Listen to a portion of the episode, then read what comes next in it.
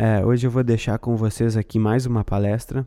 É uma palestra que eu fiz é, de novo para uma equipe de enfermeiros e a gente vai falar sobre hábitos. Né? A gente vai comentar um pouquinho o que, que são hábitos, como formar hábitos, como modificar hábitos, quanto tempo leva para modificar um hábito, o que são hábitos simples, o que são hábitos complexos. Né? Será que o livro O Poder do Hábito e o livro Hábitos Atômicos, por exemplo, que são livros muito famosos sobre o tema, será que eles ensinam algo relevante de fato? É, do ponto de vista científico das neurociências e da psicologia, Será que esses livros são bons livros para você aprender sobre hábitos? A gente vai conversar sobre isso.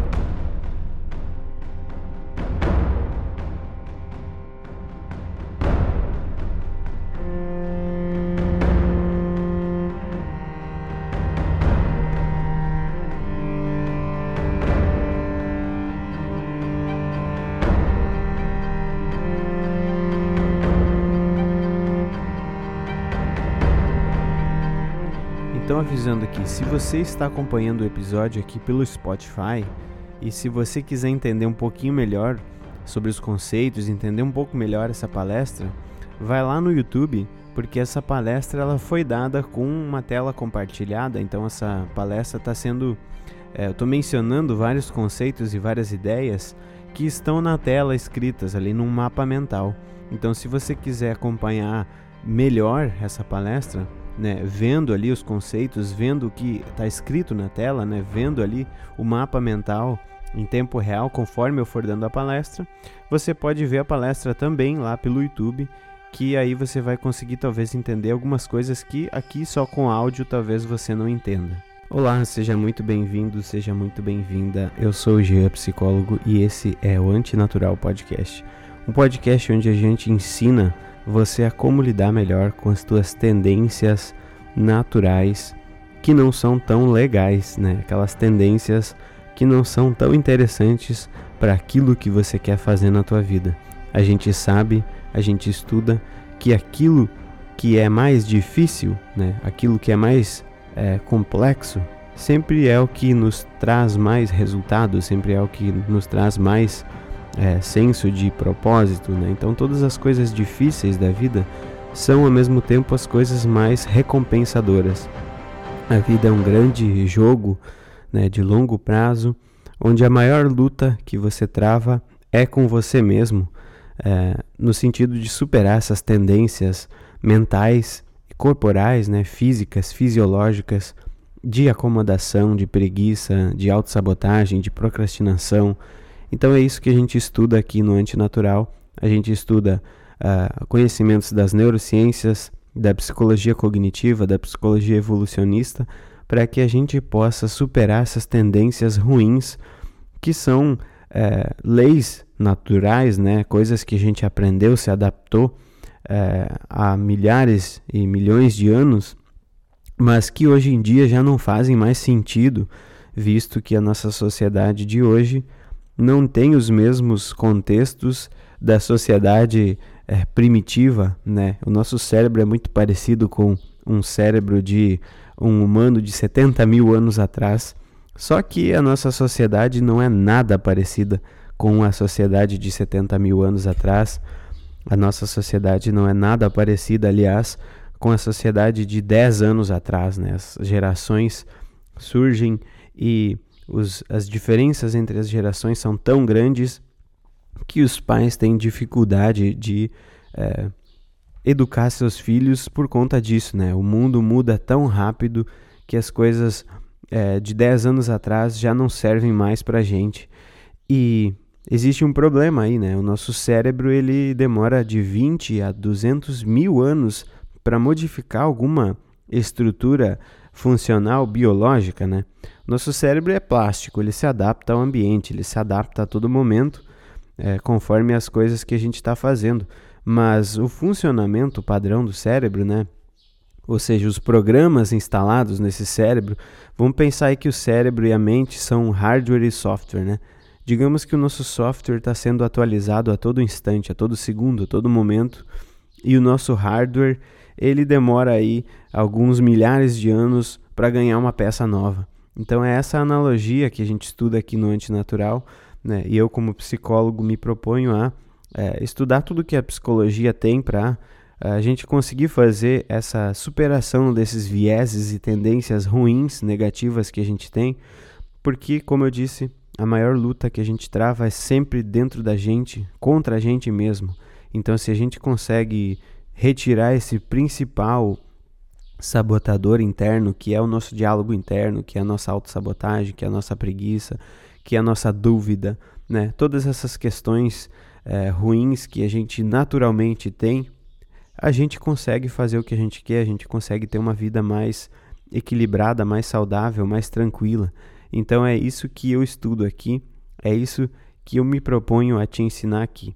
Então a gente tem lá o nosso canal do YouTube também, o Antinatural, onde você vai ter lá alguns vídeos que a gente está fazendo. A gente tem alguns vídeos sobre o pensamento, alguns vídeos sobre hábitos e dá uma olhada lá na nossa play, nas nossas playlists, né? Tem duas playlists lá com hábitos e com pensamentos e a gente está tentando fazer mais vídeos para o canal.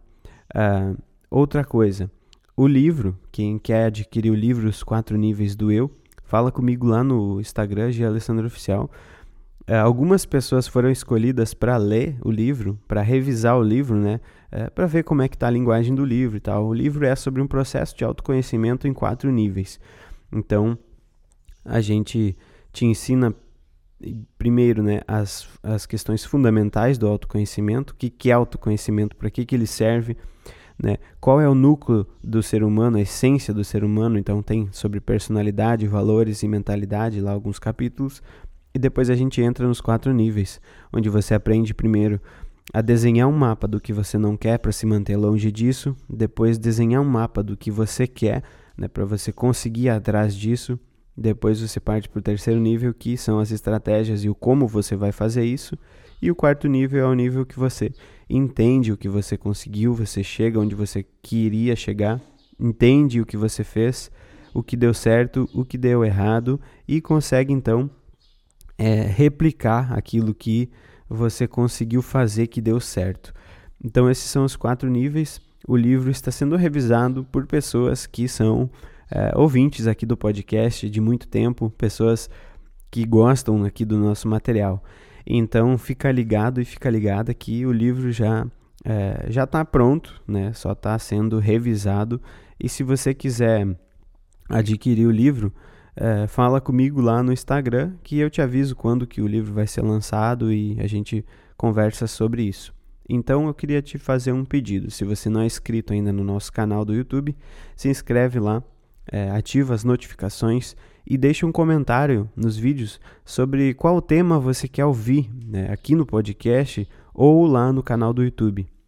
E se você quiser receber os mapas mentais né, dos nossos episódios e dos nossos vídeos, se inscreve no nosso canal do Telegram. Também está lá no meu Instagram, uh, G Alessandro Oficial. Você clica lá na minha bio e tem lá os links.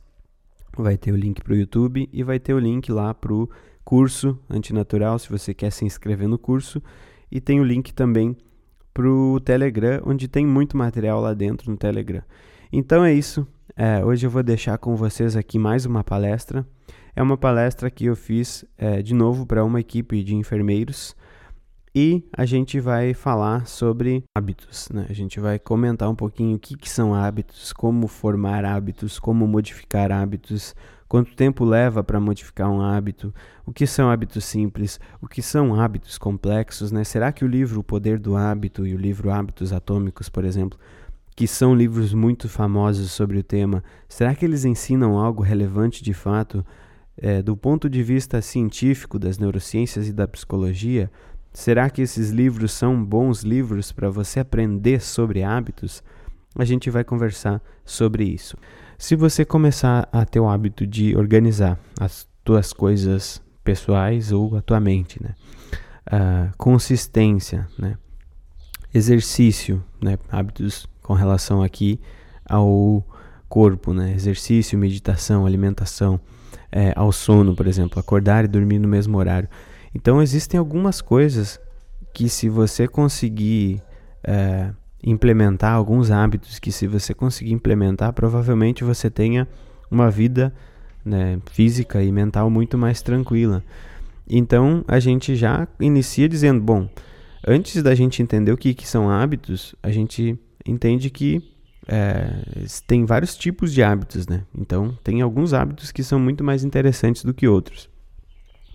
Mas então vamos lá, o que, que seriam os hábitos, né? Primeira definição que eu queria trazer é a definição do modelo triangular que ficou conhecida no livro O Poder do Hábito pelo Charles Duhigg, que é um jornalista, e ele trouxe essa definição de hábito como uma uh, um comportamento que tem três uh, partes, né? três pilares. Então ele trouxe esse modelo comportamental do hábito que tem o gatilho, uh, a rotina e a recompensa. Você já deve ter visto alguém falar sobre isso em algum lugar. Então esse é o modelo comportamental e vamos ver o que, que diz esse modelo comportamental, né? Então o hábito é um comportamento enraizado, né, simples ou uma cadeia de comportamentos que é aprendido através da repetição, né?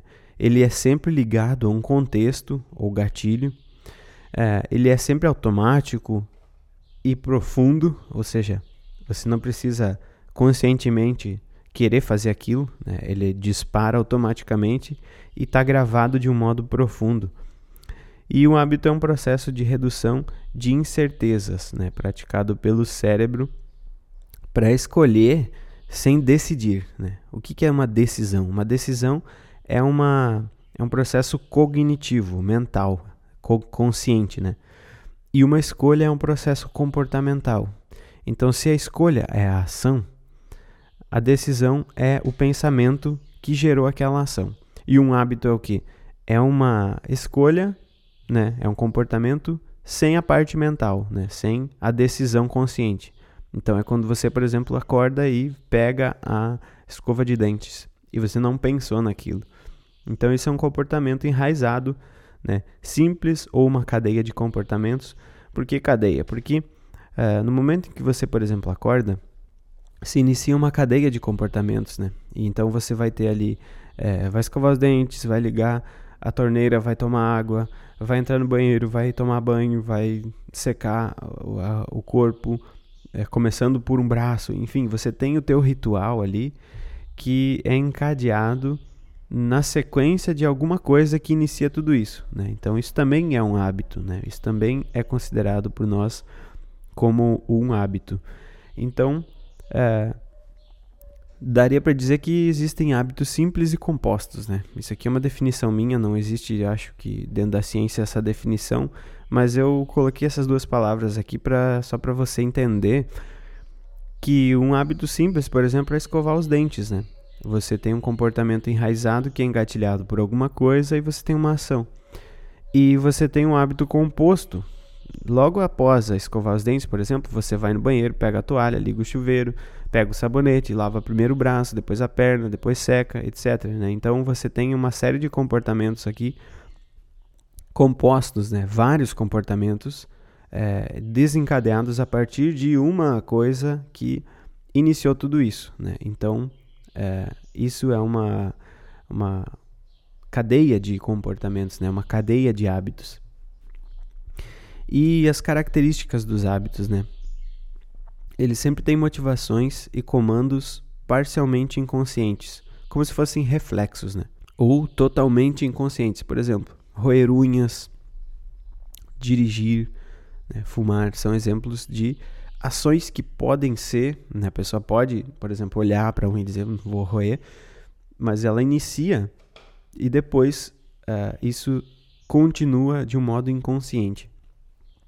Então, outra característica do hábito é que você pode usar a tua consciência, a tua mente, para fazer outra coisa enquanto o hábito se desenrola.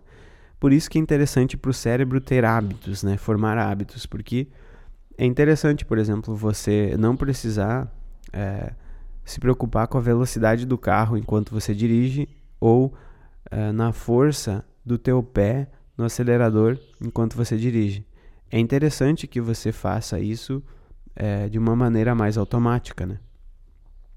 Então, para o cérebro é muito interessante que existam os hábitos e que eles existam dessa forma automática e é, que eles operem dessa forma. Outra característica, eles funcionam e operam ou iniciam abaixo da linha da consciência. Então é aquilo que a gente chama de processos não declarativos. Não declarativo é quando você não captura, não consegue declarar, falar sobre o processo todo é, racionalmente. Então, assim, é, o que que levou você a pegar a escova e começar a escovar, depois ligar o chuveiro sempre com a mesma mão, né? E depois começar a pegar o shampoo com a mesma mão. Você não sabe dizer conscientemente, declarativamente o que que, o que, que fez você pegar com essa mão e não com essa, né? Por exemplo, quando eu digo para você assim, uh, levante a mão e olhe para a palma da sua mão. Aí você levanta e aí eu vou dizer, bom, por que, que você levantou a mão esquerda e a, ou a direita e não a outra mão? Né? Então é isso que é não declarativo. Você não sabe dizer por que, que você levantou a mão é, esquerda e nem a direita. Se você é destro como eu, você provavelmente levantou a mão, a mão direita, né? Então é não declarativo, você não não estava lá na decisão. Você não estava ali na decisão de é, dizer não, qual das mãos eu vou levantar? Esquerda, não. Você fez simplesmente isso. Então por isso que a gente diz que é um processo não declarativo. Outra característica dos hábitos é que eles são contextuais, né? Por exemplo, muitas pessoas têm o hábito de fumar depois de comer, de checar o celular quando ficam sozinhos, né? De assistir um filme quando senta no sofá ou de vir à vontade de assistir um filme quando senta no sofá. Então, você nunca vai ver uma pessoa por aí andando na rua assistindo Netflix no celular no meio da rua, né? Os hábitos eles têm um contexto. Os hábitos, os comportamentos, eles têm um contexto para serem engatilhados e para serem é, desenrolados, né? E outra característica é que eles gastam pouca ou quase nenhuma energia mental. Então esse aqui é o grande né, trunfo do nosso cérebro. O nosso cérebro aprende a economizar energia é, minimizando decisões, né? automatizando processos. Então nosso cérebro é uma grande máquina de automatização de é, cognições, de decisões. Então a gente sabe né, que, eu já falei para vocês em algum momento, que o nosso cérebro ele odeia é, incertezas, ele odeia ter que gastar energia à toa, ele odeia ter que ficar deliberando. Então, o início de todo hábito é, é, é assim, né? É um processo de gasto de energia. E depois o nosso cérebro tende a automatizar isso, né? Isso que diz também a plasticidade neuronal. O que é plasticidade neuronal? É que o cérebro ele vai se modificando e ele vai ficando cada vez melhor naquilo que ele está fazendo. Então, por exemplo, quando você começa a tocar violão, é muito difícil colocar o dedo 1 um na corda 1. Um, né? Eu que já toco há 15 anos, isso é um processo totalmente automático. Provavelmente a área do meu cérebro que é, movimenta os dedos é maior do que a tua se você não toca. Então, por isso que os hábitos gastam pouca energia mental. É, porque eles realmente automatizam os processos de decisão, né? Eles simplificam para você não ter que todo dia quando acorda pensar agora será que eu tomo banho primeiro ou será que eu escovo os dentes? Então quando você acorda já tem aquele gatilho de fazer aquilo. Então por isso que é, você gasta menos energia. E você percebe o hábito em dois momentos, né? Antes de ele ocorrer, é, ou durante o comportamento, ou depois. Então, por exemplo, a pessoa pode ver que ela roeu unha depois de ela já ter roído quase a mão toda. Né? Ou a pessoa pode se dar conta do desejo de fumar e aí ela pensa se ela vai fumar ou não, né? Então a pessoa consegue perceber nesses dois momentos. Mas é muito mais difícil de perceber o hábito antes dele começar a ocorrer, né? É muito mais frequente que as pessoas percebam é, eles depois de já terem ocorrido. E isso que dificulta em grande parte a mudança. Então essa é a definição é, comportamental, né? E aqui no modelo triangular, né, o que, que você vai ter é puramente o comportamento. Né? O modelo comportamental lida com é, o comportamento com hábito sem levar em conta o que está acontecendo dentro da mente, sem levar em conta a cognição, sem levar em conta o que, que causou é, o, a reação ao gatilho. Então, aqui no modelo comportamental, a gente se preocupa muito com o gatilho, com a rotina, que é o que você faz, e com a recompensa. A gente não se preocupa aqui, pelo menos os autores não se preocupam, né, quando vão falar sobre o tema, não se preocupam com a parte emotiva, cognitiva, né, com a parte do sentimento, da emoção, do afeto, da cognição, que para nós aqui é a mais importante. Então vamos lá para a definição número 2. Né? Uh, esse aqui é o modelo quadrático, né? o modelo que leva em conta os afetos e as cognições. Então, se no loop do hábito, é, segundo o modelo comportamental, você tem um gatilho, uma, uma rotina e uma recompensa, aqui você tem mais um fator, que é o fator do necejo. Essa palavra aqui, esse termo, significa uma associação, né, uma mistura de necessidade com desejo.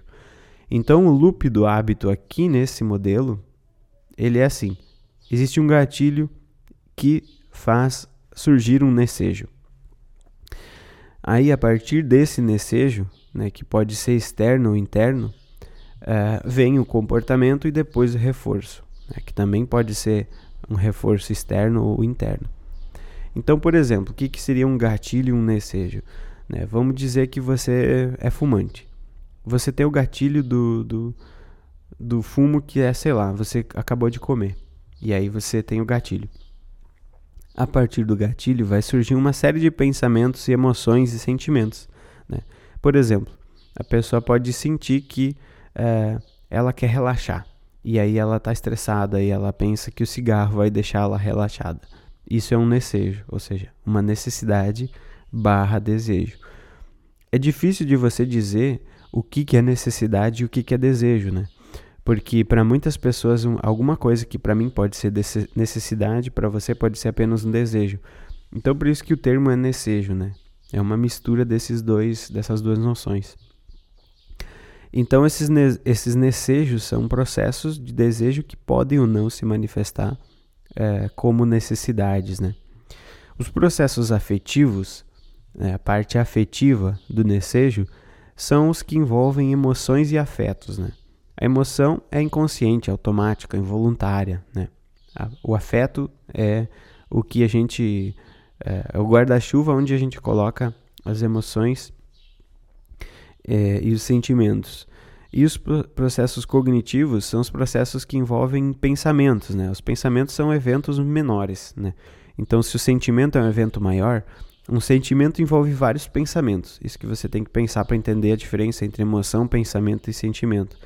A emoção inconsciente involuntária, né? ela vem é, de uma forma engatilhada, e o pensamento ele é um, um, um conglomerado de Uh, desculpa, o sentimento é um conglomerado de pensamentos, né, como se fosse isso, uma cadeia de pensamentos, e o pensamento é um evento só, né, um simples evento que engatilha alguma outra ação, algum outro pensamento ou alguma emoção.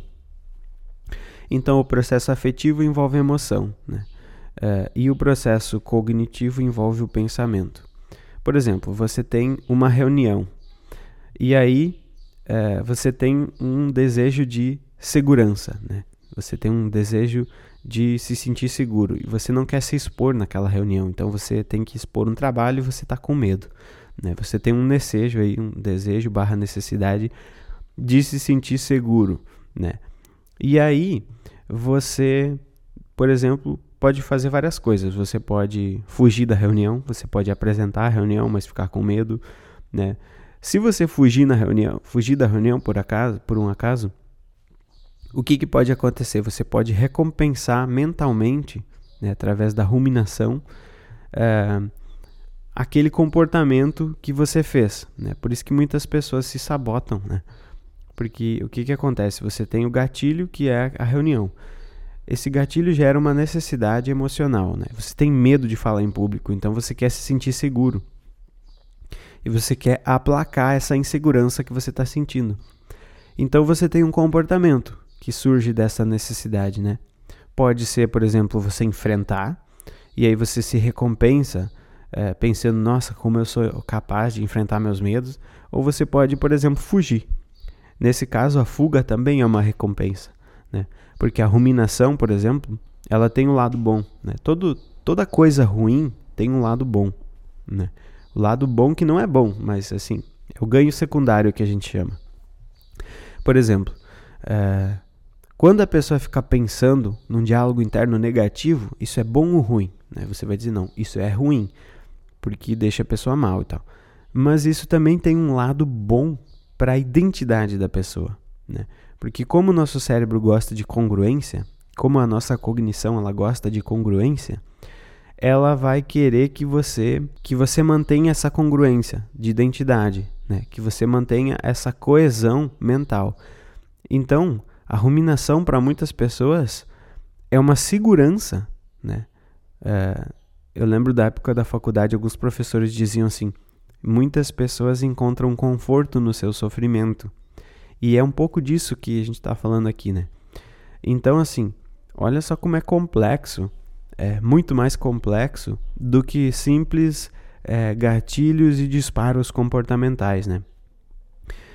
O gatilho existe, ele é importante, sim, e todos os outros elementos são importantes, né? A gente vai ver que existem ferramentas para você mudar hábitos que partem do gatilho, que partem do desejo, que partem da rotina, né, do comportamento e que partem também do, da recompensa.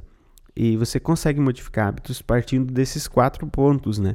Mas você consegue concordar comigo que aquilo que passa na tua cabeça, na tua emoção, no teu sentimento, no teu pensamento é muito importante, né? Então isso que não foi é, colocado dentro desse livro, por exemplo, o poder do hábito. Ele descreve lá uma série de experimentos feitos com ratos, né, com questão da dopamina. Então, por exemplo, um ratinho bebe um suco e recebe uma descarga dopaminérgica, enfim, o que, que esse ratinho faz e tal.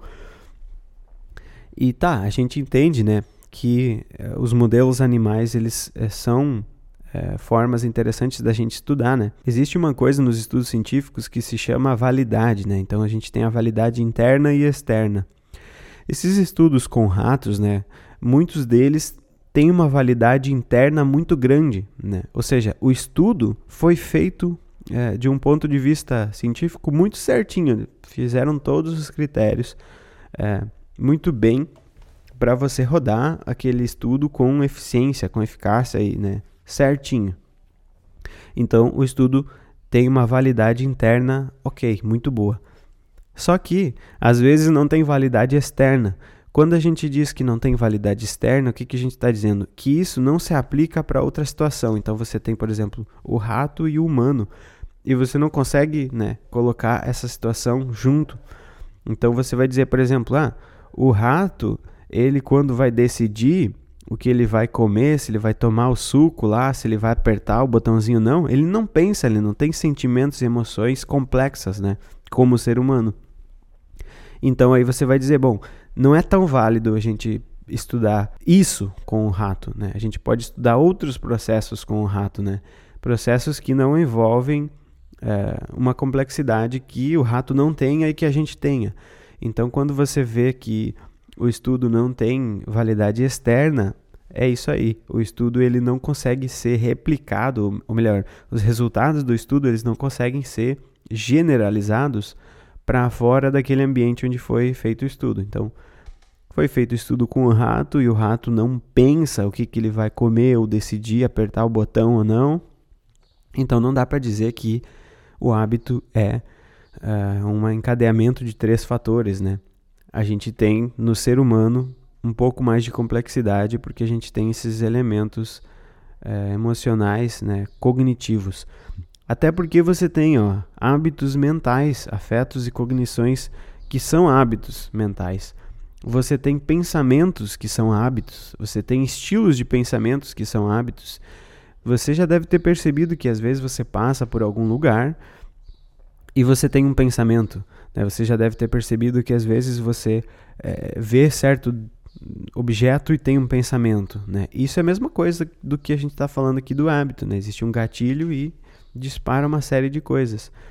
E então você tem hábitos que são só mentais, você tem hábitos que tão, são só emocionais, você tem hábitos que são só cognitivos.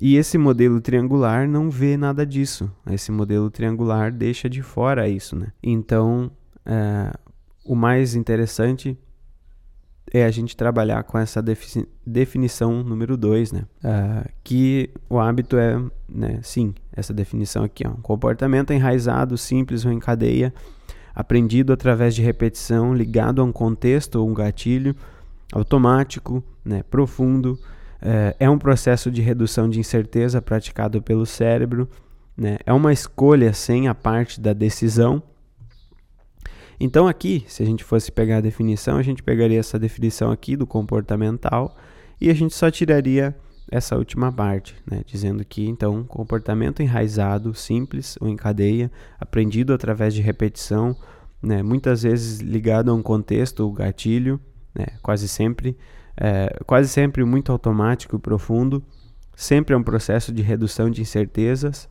E existem elementos emo emocionais, né, cognitivos e é, de pensamento dentro disso que a gente chama de hábito. E aí a gente vai lá para o tema né, da mudança. A gente entendeu o que, que é o hábito, então a gente vai pensar aqui quanto tempo leva para a gente mudar um hábito, né? O que, que a gente pode fazer para mudar um hábito. Então existem aí alguns uh, mitos, né? Existe um mito de que você leva 21 dias para mudar um hábito. Esse mito ele foi é, propagado por esse cara que é o Maxwell Maltz num livro chamado Liberte Sua Personalidade. É um livro dos anos 60. Então o que, que aconteceu? Esse cara ele observou uma adaptação de no mínimo 21 dias com os pacientes dele. Os pacientes dele eram pacientes de cirurgias e se recuperavam, né? demoravam 21 dias em média para se adaptar à nova identidade deles, né? Porque eles faziam umas cirurgias ali estéticas. Então é isso que a gente chama na ciência de evidência anedótica, né? Que é você afirmar algo com base numa falácia lógica, né? Você dizer que os teus pacientes se recuperam em 21 dias é, não é a mesma coisa que dizer que um hábito muda em 21 dias, né?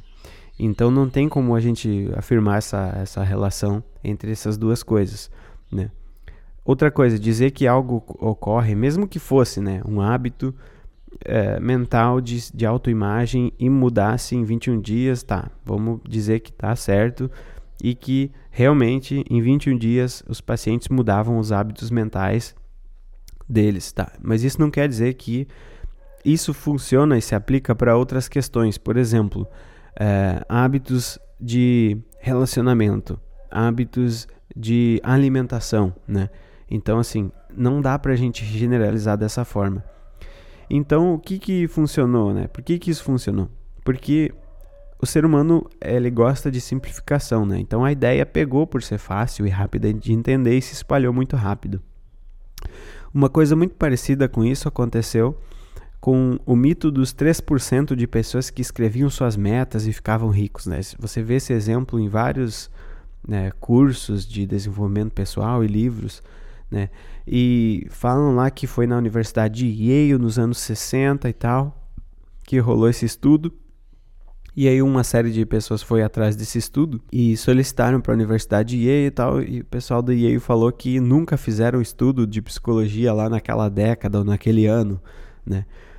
E o pessoal da universidade, citada sempre nos estudos, nem sabia da história desse estudo. Né? Então é, é, a velha simplificação. Né? Se a ideia é simples, ela, ela pega, ela, ela vai. Então, esse cara disse: Bom, 21 dias você muda um hábito e tal. E, o pessoal começou a falar isso, repetir, repetir. E quando veio, isso se tornou quase que uma verdade incontestável. Né? Mas não na ciência. Na ciência a gente tem. Uh, outras coisas. Então, por exemplo, olha, se você pensar em quanto tempo leva para mudar um hábito, depende se o hábito é bom ou ruim, né? Se for ruim, por exemplo, eh, existia uma vez onde eu almoçava e uh, em seguida, depois do almoço, eu comia um chocolate. Né? Aí eu tinha esse hábito. Aí, por uma série de motivos, eu comecei a me alimentar bem, fiquei alguns meses me alimentando bem e esse hábito ele sumiu. Eu consegui extinguir com ele. Mas depois eu comecei a é, dois, três dias comer de novo esse chocolate. Você acha que a fissura, né, que é aquele elemento do desejo, né? a fissura, a vontade, a emoção, o pensamento de comer o chocolate, ele foi mais fácil ou mais difícil de voltar do que de extinguir, né? E aí você vai dizer, bom, quanto tempo leva para mudar um hábito? Depende. Se for um hábito bom, leva muito tempo. Se for um hábito ruim, leva dois dias né, para você implementar um hábito ruim. Então, é, depois de um dia ou dois, geralmente as vontades que são relacionadas aos hábitos nocivos, elas voltam, né? E, por exemplo, ainda mais considerando que é, em todo lugar que você vai comer, né, tem chocolatinhos. Então, você vai ter as sereias por perto todo momento, né? Que eu falo lá no, no curso, a gente tem um dos elementos do, do comportamento antinatural é você eliminar as sereias, é fazer a arquitetura da melhor escolha, né? E como é que você vai fazer isso num ambiente onde sempre existem sereias ah, né, aos montes? Então, é mais fácil ou mais difícil cair em tentações se as tentações estão aos baldes por todos os lugares que você anda, né? É muito mais fácil. Então, se você tem esse hábito de comer chocolate depois do almoço, você pode levar, por exemplo, três meses para dizer: não, faz três meses que eu não como esse chocolate no almoço. E de repente, pode acontecer de você ter aí uh, um dia, ou dois, ou três, que esse hábito ele volte a ocorrer né, de uma maneira muito fácil. Então, um pessoal fez um estudo na Universidade uh, de uh, University College of London? E o pessoal fez o estudo e descobriu que levava, em média, 66 dias para a mudança de um hábito. Só que, qual que é o problema? Esse estudo teve 96 participantes, né? E a janela de, de dias foi de 18 a 254. A variância, o desvio padrão do estudo foi muito alto, né? O que, que significa isso? Que a diferença entre as pessoas era muito grande. Se você tivesse, por exemplo, é, dessas 96 pessoas, 90 delas conseguiu nos 60 dias ou nos 70, enfim, né, num período muito perto, você poderia dizer, bom, é uma média significativa. Mas não foi, você vê que teve uma pessoa que mudou um hábito em 18 dias, outra que mudou em 264, outra pode ter mudado em 200 dias, outra em 195. Então, o que, que acontece quando a, a desvio padrão e a variância é muito alto? Significa que a diferença entre as pessoas é muito alta. Então, a média não serve de nada nesse caso, né? Você dizer que a média é 66 dias é a mesma coisa que você dizer, bom, eu peguei todas as pessoas que participaram do estudo e somei, dividi, enfim, deu esse número aí. Então, não é um número muito significativo, né? E, e, é o próprio resultado, a conclusão das pessoas que fizeram o estudo, né? Elas disseram que, bom, essa média não é muito relevante, assim, pra gente é, aplicar na nossa vida. Então a gente vê que essa questão né, do mito dos 21 dias é um grande mito. Né? Você vê que essa ideia dos 21 dias é um grande mito. Outro mito é esse mito do gatilho, rotina e recompensa, né? De que se você identificar o gatilho, você troca a rotina e troca a recompensa. Mas a gente já viu que, bom, existem é, elementos mentais dentro disso aqui. Né? Aqui existe um elemento mental que não é é, mencionado né, nesse, nesse modelo trino. Né? Depois do gatilho existe um desejo, que é uma necessidade ou um desejo que pode se manifestar em forma de pensamento, em forma de emoção, em forma de sentimento, de sensação física, enfim, de várias formas. E isso é uma coisa muito importante né? na formação, na repetição é, e na continuidade do hábito. Né? Então, é, esse também é um mito, dizer que existem três elementos no mito e de que você trocando o gatilho você troca o comportamento e você né, consegue modificar. E outro mito é o mito da força de vontade, né? Que você tem que ter vontade para mudar os hábitos e tal. E, e, a vontade, ela é isso, né? Ela é uma força momentânea que se acaba, né? Então, se você depende da vontade para trabalhar com algo que é instintivo no ser humano, que é a formação de hábitos, você simplesmente está ferrado, né? Porque o cérebro humano é uma máquina de formar hábitos, é uma máquina de adaptar coisas e de simplificar, né? E de economizar energia. Então você vai me dizer que você vai conseguir fazer isso com força de vontade, né? Você está muito enganado. As vontades, né? Elas costumam ser para coisas prazerosas, momentâneas, né? Então, na verdade, a gente tem que lutar contra as vontades, né?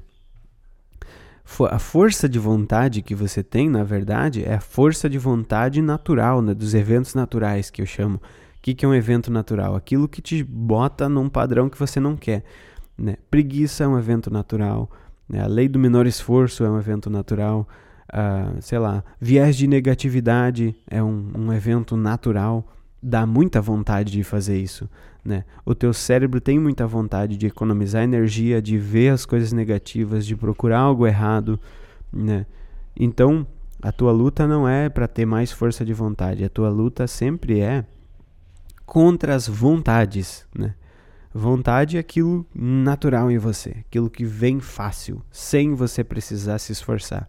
Então, na verdade, você precisa ter planejamento, né, visão, ao, invés da vontade. Né?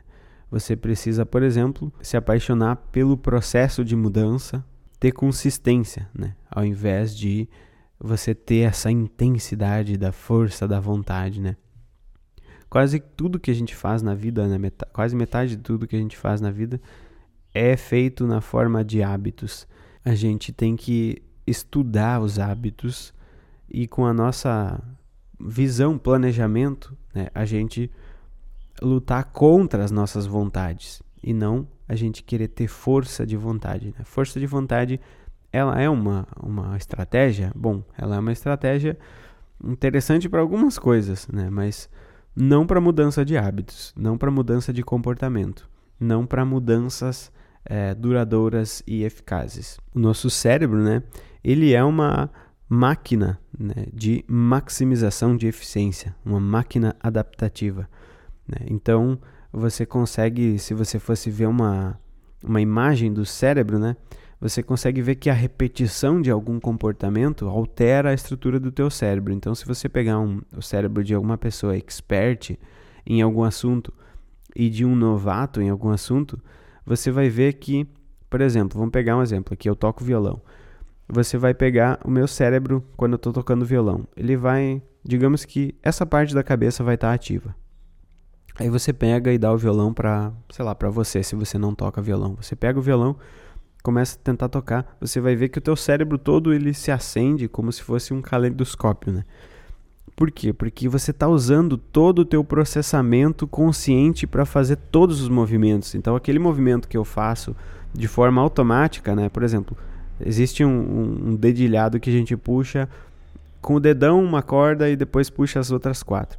Né? Você vai ter que fazer isso de uma forma muito consciente, muito deliberada, muito assim, agora eu vou puxar o meu dedo indicador para cima, agora eu vou puxar o meu dedo anelar para cima, e é uma coisa que eu já faço automático. Então todo início de hábito, ele é um processo que a gente chama de processo top-down, ou seja, topo para baixo, né? Camadas mais evoluídas para baixo. É o que chama de processo quente também, algumas pessoas chamam assim. Ou seja, aquilo que inicia no córtex, aquilo que inicia na parte mais evoluída, aquilo que inicia na parte que permite que você tenha é, comportamentos antinaturais, ou seja, que saiam das programações naturais que você tem, e depois vai para baixo. Ou seja, então quando você está é, formando um hábito, o que você está tentando fazer é tornar algo que é top-down em algo que é bottom-up, em algo que é automático. Então o automático é o emocional, né? É o, o bottom-up, aquilo que vem das camadas mais primitivas e sobe para cima, né? É aquilo que sai do sistema 1, que é o sistema automático, e vem para o sistema 2, que é o sistema racional. Então, quando você começa a fazer qualquer coisa, é um processo totalmente consciente e totalmente oneroso, é um gasto de energia absurdo, né? Então, o nosso cérebro ele faz isso para economizar energia, porque fazia muito sentido para o nosso cérebro economizar energia. Né? Sempre fez e sempre vai ser, enfim, você tem agora zilhões né, de, de estímulos. É, agora mesmo aqui onde é que eu tô, tem milhões de estímulos, né? Tem muita coisa. Então a minha atenção ela foca, ela, todo o teu cérebro ele é funcionando todo o teu cérebro ele funciona dessa forma, né, para economizar energia e maximizar a eficiência. Então, por exemplo, a atenção é isso, né? Você escolhe no que prestar atenção e o teu cérebro amplifica aquele sinal da visão, por exemplo. Estou olhando para minha luz agora aqui. O meu cérebro, na área da visão, está amplificando o sinal dessa luz que eu estou olhando e desamplificando, digamos, né? Deletando todas as outras coisas, cores e outros objetos que eu estou vendo. Então, quando você presta atenção em algo, você está maximizando a eficiência do sinal daquela coisa que está saindo de algum lugar e entrando em você, né? Então, nosso cérebro faz isso a todo momento. E no início de cada uh, atividade, por isso que é difícil aprender a fazer uma coisa nova, você vai ter um processo top-down, você vai ter um processo de consciência para transformar em consciência, né? Quando você aprende a dirigir, tudo é consciente, né? Você tem que pensar, bom, agora eu estou na velocidade 20 por hora, agora eu tenho que colocar a marcha 2 e você coloca a marcha 2. Depois que você dirige há 5 anos, você não pensa mais que está na velocidade 40 e tem que colocar a marcha 3. Você dirige, simplesmente dirige. E consegue até dirigir conversando com alguém que está no carro, né? Então, os milhares de estímulos e tarefas né, que você tem que fazer quando está dirigindo um carro são passados dos processos top-down, né? são passados dos processos pensa e raciocina em tudo para o processo automático. Né? Vem como se fosse um reflexo para você a vontade de mudar de marcha ou a, a sensação de que você tem que frear o carro. Né? Vem como se fosse um processo emocional, por isso que a gente chama de processo bottom-up. Né? Surge do, de dentro para cima, né? de da parte mais primitiva ali, mais emocional, digamos, mais automática, né, para cima. É o que o Daniel Kahneman chama de processos de sistema 1, né, sistema 1 e o sistema 2. Aí ele vai dizer que uma conta de álgebra é um sistema 2 e um processo emocional ou intuitivo é um processo 1, né, de sistema 1. Então, é o que, que acontece é isso, né? O teu cérebro ele se adapta, ele, ele faz essa adaptação até com as sinapses, né? Se você for ver, uma criança, ela tem muito mais sinapses, né? Que são ali uh, os, os impulsos nervosos entre os neurônios, ela tem muito mais do que um adulto. E por que, que a gente tem menos do que a criança, né? Você vai dizer, porque o cérebro ele se automatiza, então aquilo que sobra, digamos, né? Ele poda. Então é isso que a gente chama de poda sináptica. Então o nosso cérebro é uma máquina de adaptação, né? E o hábito, ele é uma das melhores formas que o cérebro tem para fazer essa adaptação, né? Então agora a gente vai ver aqui como que se forma um hábito lá dentro do teu cérebro, né? Todo hábito, como a gente falou antes, né, ele começa de uma forma consciente, ele começa de uma forma deliberada. Então eu lá quando ia almoçar e escolhia deliberadamente, conscientemente, comer um chocolatinho depois do almoço era uma decisão, era um processo hum, top-down, né? era um processo é, de frio para quente. Né? Eu não estava escolhendo o chocolate de maneira intuitiva, inconsciente. Eu estava escolhendo mesmo, pensando, eu vou comprar o chocolate, vou pagar. Então, todos os, os mini comportamentos que eram necessários para mim adquirir aquela barrinha de, de chocolate eram feitos por mim deliberadamente. Né? Ele começa conscientemente. Por isso que a gente diz que você tem algum controle na mudança do hábito, porque você tem até porque você tem a plasticidade neuronal, que é a capacidade do cérebro de se adaptar e modificar uh, a estrutura dele. Então eu sempre uso a metáfora do Grand Canyon, né, para dizer sobre isso, que o Grand Canyon é o que? É um buraco na Terra que foi se formando ao longo de muitos anos, né, milhares de anos. E aquele buraco se formou porque a água passou muito tempo lá. Então, no nosso cérebro também existem caminhos neuronais e quanto mais um informação, um sinal passa por um caminho neuronal, mais torna enraizado esse caminho neuronal. Então você consegue mudar os hábitos porque o teu cérebro se reestrutura, se readapta, faz novos caminhos, fortalece os caminhos que estão sendo usados e enfraquece os caminhos que não estão sendo usados. Então é como se você chegasse com uma patrola imensa e fizesse um outro é, fluxo de, de, né, de água ali naquele rio e pronto, aquele rio vai começando a perder água até que você redireciona a água para aquele outro rio que você quer. Né? Então é isso. A consciência é essa patrola que chega lá e né, é, essa retroescavadeira que chega lá e arranca essa água desse rio que já está funcionando e põe num, num outra direção que você quer. E a plasticidade neuronal é a correnteza desse rio. Então, aquilo que você faz, você tem mais propensão de fazer. Aquilo que você faz sempre, você tem mais propensão de fazer sempre. Então, é isso que diz a plasticidade neuronal. É como se fosse uma, uma inércia, né? Aquilo que já está correndo tende a continuar correndo. Então, é, é por isso que você consegue mudar um hábito, né? E você tem muito controle aqui, né? Quando o hábito começa, você tem muito controle, porque ele está consciente. Então, se na segunda, terceira vez que eu escolho comer o chocolate depois do almoço, eu começo a me ligar disso, eu começo a pensar, nossa, eu estou fazendo isso todo dia, né? Estou escolhendo comer chocolate depois do almoço todo dia. Daqui a pouco isso vai virar um hábito. Né? Tem um amigo meu que sempre lembrava de um episódio do Pica-Pau, onde o, médico é, faz uma série de exames ali no. Acho que é no pica-pau mesmo. E ele começa a girar o pica-pau e ele diz assim: Nossa, isso já está virando um hábito. Né? Então você tem que ser meio como esse carinha aí, do, esse médico, de olhar para as coisas e dizer: Bom, isso já está virando hábito. Já passou da segunda, terceira vez que eu faço isso, né? Isso não vai virar um hábito. Aqui você tem muito controle. Depois que você passa a reforçar isso, e se isso for uma coisa que é, tem uma, uma uma vontade muito grande e, e, uma recompensa grande, você tende a ter muita dificuldade depois, né? A gente vai falar sobre isso em outro episódio, como que se muda o hábito, como você engatilha essas mudanças todas. E depois, né, você tem a repetição, né? Então todo dia eu ia lá e comia aquele chocolate, todo dia eu escolhia deliberadamente comer aquele chocolate. Aos poucos esse, essa deliberação passou a ser uma coisa automática. Eu já estava escutando música no fone, e passando o cartão sem nem ao menos pensar, né? Isso começa a se tornar mais sistema 1, né? Mais intuitivo, mais automático, mais é, enraizado, mais Grand Canyon, né? Que não depende da minha escolha.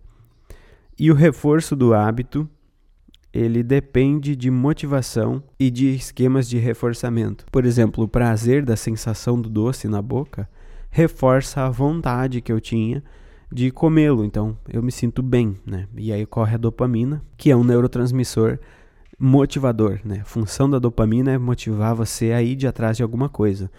A função da dopamina é antecipar que vai ter alguma recompensa. Então, é, quando eu vejo o chocolate, eu já sinto a dopamina, já libera a dopamina.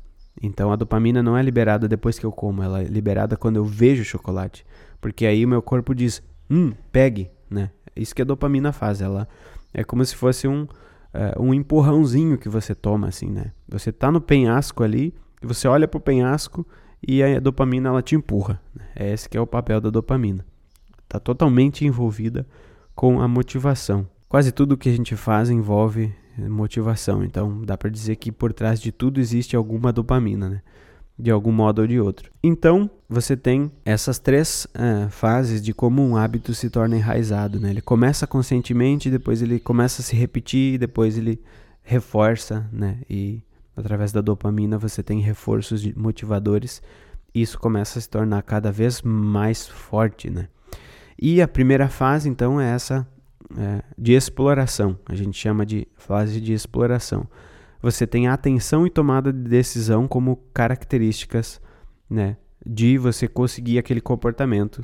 Né? Por exemplo, eu ali no chocolate eu tinha a tomada de decisão e a atenção em fazer aqueles processos de pagar o chocolate, escolher qual eu ia comer e tal. Então é um processo top-down, né? um processo que começa nas partes mais uh, evoluídas e vai para baixo. O racional nessa parte ainda comanda né? e dialoga ali com uh, estruturas, né? Por exemplo, se você for olhar o que, que acontece no corpo, no, no cérebro, você vai ter ali o teu córtex dialogando com o corpo estriado, que é o corpo que vai fazer o movimento, que é a parte do cérebro que vai fazer o movimento. Então você vai decidir, né? Decisão e atenção, decidir o que comer. Uh, se for uma comida recompensadora, gera dopamina, que gera motivação. A motivação é esse afeto que te dá a tendência de fazer mais. e depois vem o prazer. Então vem a sensação boa associada ao estímulo, a recompensa. A dopamina não é prazer, né? É, você se sente com prazer depois que você faz um processo onde envolve dopamina, mas a função da dopamina é essa aqui: é gerar motivação e não é, prazer. Então você tem nesse processo uma comunicação né, entre o, as vias mesolímbicas dopaminérgicas, né, que são as vias é, que são responsáveis por fazer esse processo de gerar essa motivação. Então o reforço nessa fase aqui depende dessas áreas de motivação e prazer. Essa é a primeira fase da formação do hábito. A segunda fase é a formação, né? Aqui a gente tem a exploração do comportamento, aqui a gente tem a formação ou a consolidação. Aqui você tem menos córtex, né? Menos córtex e mais é, processos automáticos, né? Cada vez é, mais vão se agrupar informações, né? Então o corpo estriado, que é uma estrutura do cérebro, vai fazer com que blocos de informações é, separadas se tornem é, um bloco só. Então assim, eu vejo chocolate, eu penso em comprar chocolate, eu abro a carteira, eu tiro o meu cartão, eu passo o cartão, eu digito a senha. Né? Tudo isso é uma coisa que no início tende a ser mais é, deliberado, mais consciente. Né? Eu tenho que dirigir, então eu ligo o carro, né? eu ajeito o espelho, uh, eu uh, coloco a primeira marcha, então tudo consciente, tudo consciente. Quanto você, quando você está na fase de formação, isso aqui já está menos é, separado e mais, é, mais fixo em um bloco só. Então, por exemplo, arrancar o carro é um processo de formação uh, e o processo de exploração seria todos esses passos, né? Você senta no carro, você ajeita o espelho, você liga o carro, você olha o retrovisor, você olha para o painel, você sente o barulho do carro, você ouve o barulho do carro. Então, todos esses processos na fase de exploração, se você olhar para o teu cérebro, é, o teu cérebro está lidando com todos esses pequenos eventos como se eles fossem eventos únicos. Na fase de formação, esses eventos já, já são um bloco de comunicação mais congruente, assim, né? Então, desde que você senta no carro até o carro começar a andar, é um bloco só. Né? No meu exemplo ali do chocolate, desde que eu olho para o chocolate até eu sair comendo, é um bloco só. Então, o meu cérebro ele faz isso. Ele pega, por exemplo, aqui 10, 10 comportamentos e ele agrupa em um só. Então, você engatilhando, você tem aquela cadeia de comportamentos que segue e, e, faz com que tudo seja muito fácil e automático, né? economizando energia, como a gente já falou. Então vai, vai começando a ficar um Grand Canyon, né? vai começando a ficar mais automático. E a terceira fase é a fase de fixação é onde o comportamento, o hábito, ele já está totalmente inconsciente. E aqui a gente vai dizer que já existe um processo bottom-up, um processo que se inicia nas partes mais, entre aspas, primitivas, né, e surge é, para a tua consciência depois de você ter o comportamento, depois de você rodar, digamos, a rotina. Essa aqui é a neurobiologia do hábito, né, como que o hábito é, se forma ali dentro do teu cérebro. Então, no próximo episódio, a gente vai falar aqui sobre as nove leis da formação de hábitos, é, as ferramentas para mudar hábitos, né? Que vai ter ferramentas é, para o gatilho, para o comportamento, para a rotina, para a recompensa, para o necejo, que é aquela parte sentimental, emotiva que a gente falou. E também a gente vai ver algumas outras coisas sobre mudança. Então, a gente falou aqui sobre o que, que é o hábito, qual que é a definição primeira do hábito, né? Mais simples, né? Aquela comportamental. A gente falou sobre é, o que, que são esses elementos que vão se formando né, na formação do hábito, o que, que acontece no cérebro. E aí o que, que a gente vai fazer no próximo episódio é ver como que se muda o hábito, então, né? A gente viu alguns mitos hoje aqui, a gente sabe já que não é com força de vontade, nem com 21 dias, né? E nem com o mito do gatilho que a gente consegue modificar um hábito. E então na próxima a gente vai é, ver sobre isso, né? O que, que a gente pode fazer de fato para a gente modificar hábito. E esse aqui é um conteúdo que está no nosso curso, né? Esse aqui que eu estou passando para você é um resumo do que a gente tem no antinatural, né? Então, antinatural é um treinamento que vai ter ali o núcleo rígido do eu, que vai falar sobre personalidade, valores, mentalidade vai ter as bases do autoconhecimento, que são os quatro níveis do eu, que viram um livro, né? E também A gente está dando as aulas lá para os alunos. Agora, nesse momento, a gente está fazendo essas aulas aqui sobre as bases do autoconhecimento. Surge primeiro com o autoconhecimento e depois a gente passa para é, a mudança de fato, né? Então a gente vai nessa dessa forma, autoconhecimento depois mudança, né? E a gente tem lá a filosofia antinatural, né? os hábitos. Olha aqui, tem esses conteúdos que eu passei para vocês, né? Tem os conteúdos sobre o cérebro, tem os conteúdos sobre autossabotagem, né? planejamento, é, o comportamento, que, que é o grande, né? É, o grande santo grau do nosso curso é essa parte aqui. Né? Você vai aprender a como fazer para ter esses sete elementos aqui que vão te tornar uma pessoa antinatural, ou seja, que vão te tornar uma pessoa que consegue sair dessa programação ruim que você tem. Você consegue aprender a usar o que é bom dessas tendências e aprende a, a fazer tendências melhores, né? Então, por exemplo, aqui você vai ter aqui, ó, sobre motivação, né? Então você vai entender o que que funciona para você se motivar e o que que não funciona. Aqui você vai aprender o que que é motivação, por que que você precisa dela, né? Como criar esquemas de gratificação artificiais, porque se você não colocar a gratificação artificial em um comportamento que você quer, que não tem gratificação momentânea, o que que você não vai ter? Dopamina. E se você não tem dopamina, você não tem comportamento. Né? A dopamina ela precede os comportamentos, ela é a, a nossa motivação. Então, por exemplo, se você quer se formar na faculdade, você talvez seja interessante colocar alguma gratificação momentânea para você cada vez que você estuda por duas, três horas, entendeu? Então é, é, essa questão que a gente fala de você criar esquemas de gratificação artificiais. Artificiais porque não estão na atividade em si, né? Artificiais não porque não, não funcionam, artificiais porque são coisas que você coloca ali e não coisas naturais, né? Por exemplo, uma motivação natural é comer chocolate. Você olha o chocolate e naturalmente te dá uma motivação. Então, isso é um esquema motivacional natural, né? É, que surge de um evento natural, que é aquilo que eu falo, né? O evento natural é aquilo que geralmente não, não te dá aquilo que você quer, geralmente não te coloca no caminho que você quer. Então o que, que acontece? Você vai ter, se você entrar no nosso curso, você vai ter ali no módulo sobre comportamento antinatural os sete né, elementos. Aqui eu vou colocando elemento toda hora. Então você vai aprender sobre a motivação, como é que ela funciona. Né? Você vai aprender sobre as relações. Como é que você tem pessoas alinhadas com os teus valores? O poder da conformidade social, o que, que isso impacta, né? Você pode se destruir muito facilmente na vida, independente da tua força de vontade, de quão focado e sei lá você seja, se você não tem pessoas assim, ó, alinhadas com os teus valores, você não vai conseguir fazer nada por muito tempo se as pessoas que estão perto de você é, não são pessoas que são alinhadas com isso que você quer. Não tem como, né? Porque o, a conformidade social é uma coisa que vai te puxar, né? Então você tem que procurar um grupo